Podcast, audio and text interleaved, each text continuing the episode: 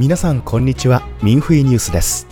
中部地区のファールンゴン学習者は8月5日と6日三重県で開催された第4日市祭りに参加しました。第4日市祭りは300年の歴史がありファールンゴンは2015年からパレードに参加しています。今年のパレードでは腰太鼓チームが加わり太鼓の快活なリズムに観客から次々と拍手が湧き起こりました。ステージでファールンゴンの5式の動作を実演し、シンプルで学びやすい動作で心身ともに健康になると紹介しました。ある観客は日本文化とは違う雰囲気を体験できてよかった、エネルギーに満ち溢れている感じがしたと話しました。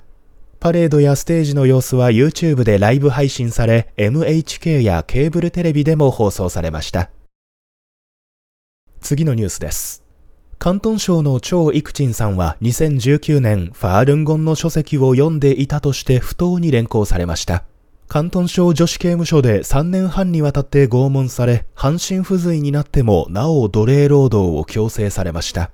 1998年にファールンゴンを学び始めた張さんはトラコーマ、腰痛、関節炎などの病気が良くなりました。2000年にファールンゴンへの迫害停止を陳情したため監禁され、厚生省女子刑務所で長期間吊るされ、両手が不自由になりました。張さんの両親もファールンゴンを学んでいましたが、中国共産党による絶え間ない嫌がらせと脅迫の中で相次いで亡くなりました。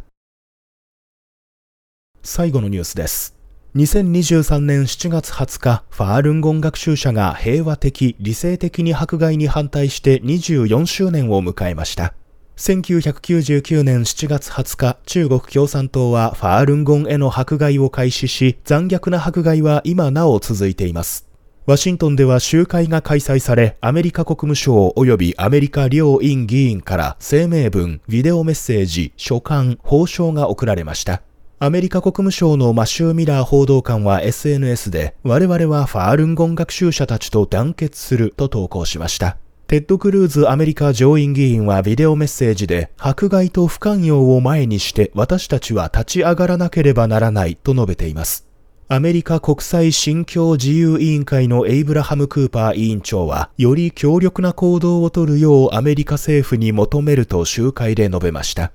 国会議事堂前では1500人以上がキャンドルライトを灯し、中国共産党の迫害により死亡した学習者を追悼しました。ミンフィジャパンがお伝えしました。